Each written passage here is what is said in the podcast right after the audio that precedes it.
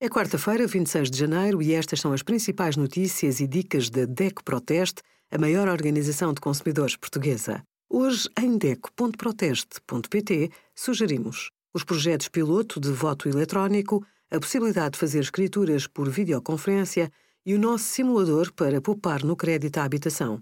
A União Europeia proibiu o uso de milhares de substâncias químicas perigosas nas tintas para tatuagens. A lei aplica-se a todos os Estados-membros. Em Portugal, não existe uma lei específica para a atividade de tatuador.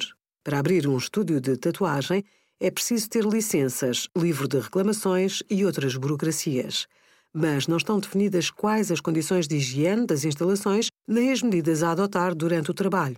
As regras de esterilização de agulhas e outros materiais de tatuagem estão à consideração do tatuador, sem regulamentação. Este vazio legal pode pôr em causa a segurança de quem recorre aos serviços. Obrigada por acompanhar a DEC Proteste a contribuir para consumidores mais informados, participativos e exigentes. Visite o nosso site em deco.proteste.pt.